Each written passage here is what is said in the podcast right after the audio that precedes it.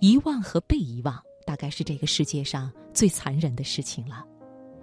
遗忘的人再也找不回曾经的智慧、尊严、思绪、记忆，而被遗忘的人呢，则眼睁睁的任由自己在所爱之人的脑中被抹去。在一次六字微小说大赛里，有一篇非常感人。这篇微小说作者的妈妈，就是一位阿尔茨海默症患者。他是这样写的。Introduce myself to mother again today。今天我又一次向妈妈介绍了自己。我们今晚的财经夜读，首先就来认识这样一位了不起的女性。她勇于直面令人望而生畏的阿尔茨海默症，并且找到了新的人生意义。请你听，一位阿尔茨海默症患者的自白。作者科菲德选自海外文摘。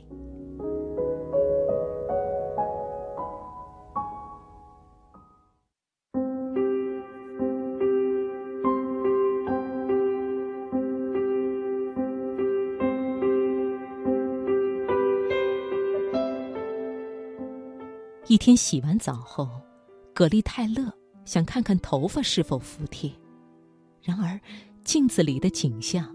却让他大吃一惊，他认不出自己了。葛丽盯着镜子里的人尖叫：“这不是我！镜子里的人到底是谁？”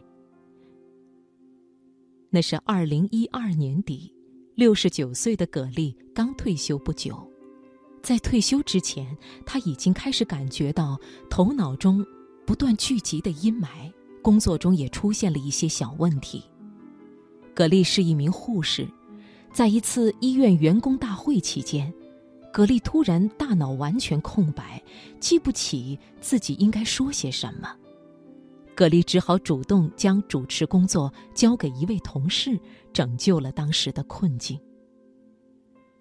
对于如今的葛丽来说，要完成一些极其简单的日常事务，都变得极其困难。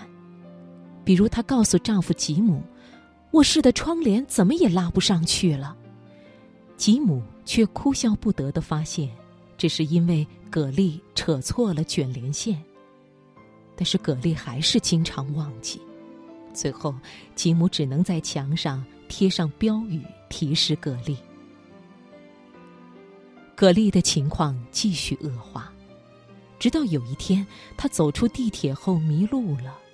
这时，葛丽已经知道自己的脑子有点不对劲了。但他还一直勉强坚持着，直到他在镜中认不出自己的脸，才接受了这个可怕的事实：他生病了。葛丽向吉姆坦诚了他的恐惧，他预约了一个神经学家面诊。医生诊断葛丽出现了轻微的认知能力倒退，这通常是阿尔茨海默症的初级阶段。格丽终于知道让自己不对劲的罪魁祸首了，但他也知道，一切才刚刚开始。阿尔茨海默病是一种起病隐匿的神经系统退行性疾病，是一种不可治愈的疾病。阿尔茨海默病的症状可以分为不同的阶段。随着时间的推移，病人的症状会越来越严重，直到他们几乎难以理解周围发生的一切。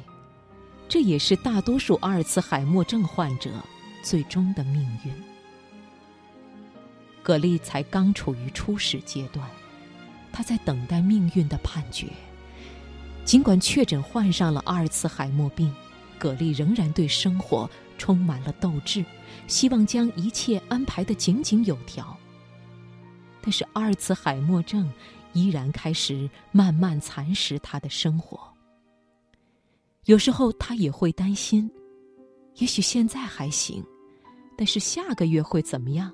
下一年，他还能认得出周围的人和事吗？葛丽觉得命运很神奇。在当护士的职业生涯中，他遇到过很多阿尔茨海默症患者，想不到现在病魔降临在他的身上。但是葛丽和其他人完全不同，其他病人得知自己得了阿尔茨海默病时，就像堕入了无尽的深渊。他们想掩盖自己的症状，逃避生活。葛丽却选择直面病魔，冷静、毫不畏惧地处理生活中的难题。他在思考此刻他生命的意义。是的，死亡的脚步似乎离他越来越近了。他应该如何抉择？是躲进自己的城堡，一味缅怀过去，还是开始新生活？丈夫吉姆比她小两岁，刚开始她觉得要适应这一切很困难，但是葛丽的勇气鼓舞了他。他们也不是没有过争吵，但是最重要的是，他们还活着，还有一条共同的道路要走。最终，他们决定。一起迎接新生活。很多人以为阿尔茨海默症只是记忆力的逐渐衰退，实则不然。这种病不仅和记忆力有关，还会影响大脑的执行机能。现在，葛丽甚至会将一些简单的日常操作弄混，她不知道自己什么时候就会精神崩溃。葛丽天性乐观，从不哭泣。患上阿尔茨海默症，反而激起了他对生活新的渴望和兴趣。他想朝前看，继续发展自己对摄影的兴趣，尽可能充实的度过一生，不希望余下的日子被阴霾所笼罩。在他们决定迎接阿尔茨海默症伴随的新人生之后。吉姆制定了一个任务清单，第一项就是什么时候告诉子女和儿孙们葛丽的病情。他们现在必须要操心医疗护理的事情，并且为身后事做出一些决定了。一个选项是不告诉任何人葛丽患病的事，很多阿尔茨海默患者就是这么做的，但是他们并没有这么做。葛丽说。我决定坦然面对它，让这个病成为我生命的一部分。在告诉其他人之前，葛丽先抽了点时间适应她的新生活，免得一下子被他人的情绪所淹没。二零一三年夏，她告诉了子女们自己的病情，孩子们对于这件事并未感到意外。实际上，他们早就觉察到葛丽在记忆力方面出问题了。现在他们终于知道了原因。葛丽觉得公开之后自己变得舒坦多了。他可以感觉到阿尔茨海默症正在不断的蚕食着他。他经常不知道要说什么，总是丢东西：钥匙、眼镜、耳环。更糟糕的是，他马上就会忘记自己丢了什么。他感觉自己的生活。正慢慢的被阿尔茨海默症瓦解。格丽说：“我的脑海中已经没有时间的概念了，我不知道已经过去了多久，不知道昨天发生了什么，也不知道接下来要做什么。”对于葛丽来说，她现在最好的朋友就是智能手机。